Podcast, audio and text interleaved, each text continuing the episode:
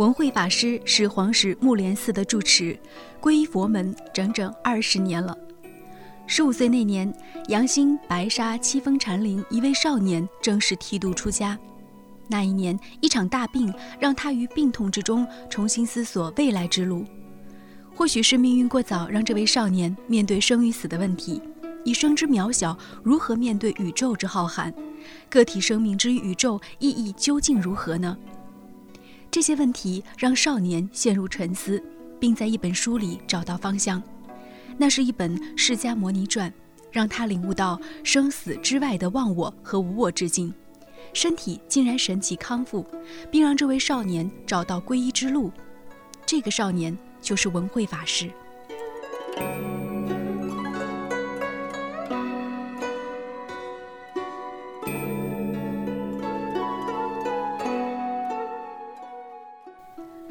生之万物值得我们赋予慈悲同情，而已消逝或正在消逝的生命呢？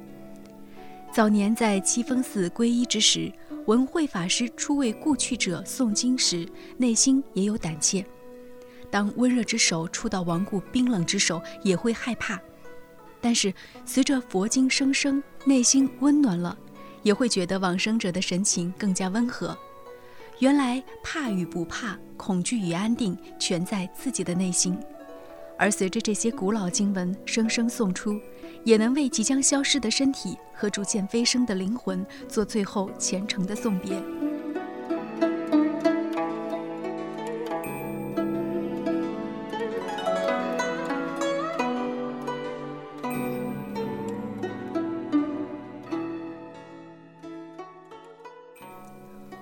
是我闻，度化自我并非佛门的最高境界，唯有苦心修学，并凝聚更多修学道场，才能将佛之修心法则传递给世人。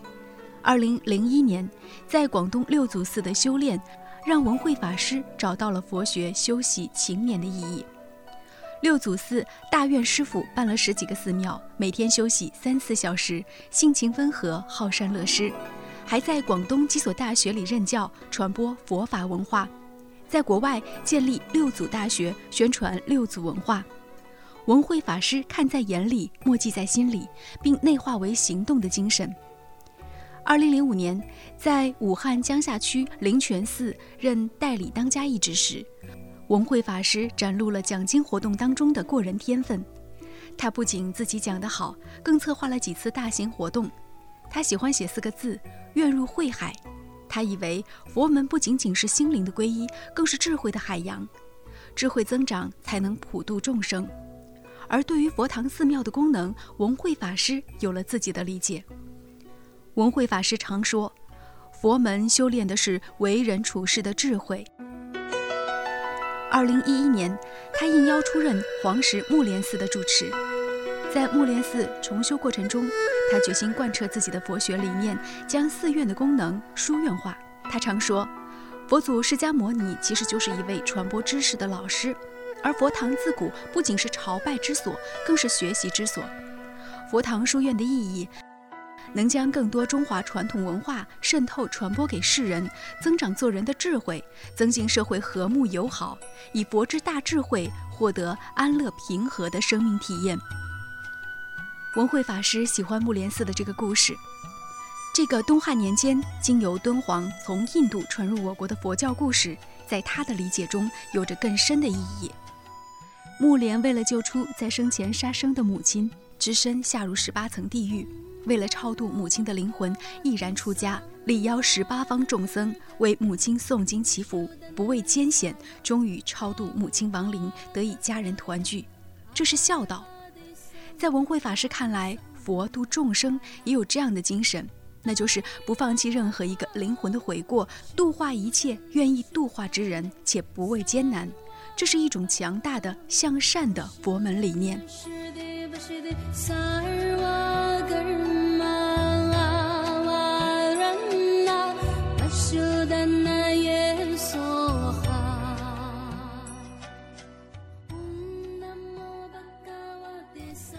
文慧法师以为佛法善念传播需要现代媒体作为载体，于是他开通微博、微信、博客，并关注一切可能的新媒体传播方式。他说：‘善之传播如同海洋，汇入大海；也可汇入溪流，不拘一格；而菩提之精神也会汇入到现代人的生活之中，让我们的生活随着新的修行而更加宽和圆满。’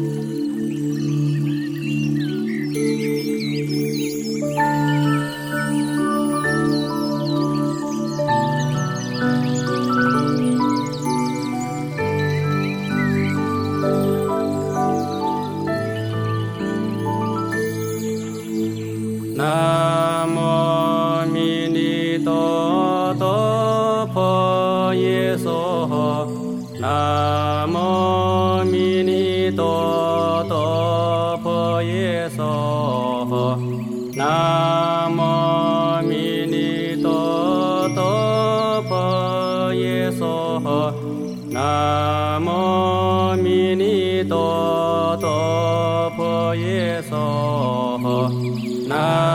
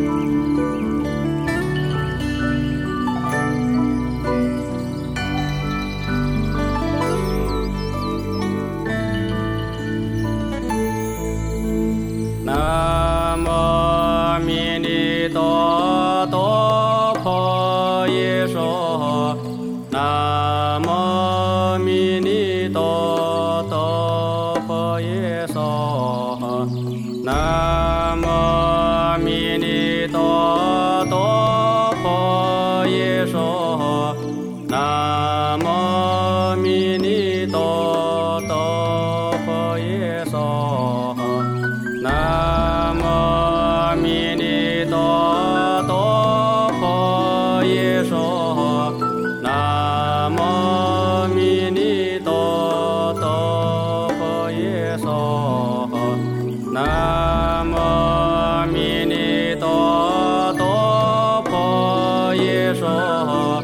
南无弥勒佛。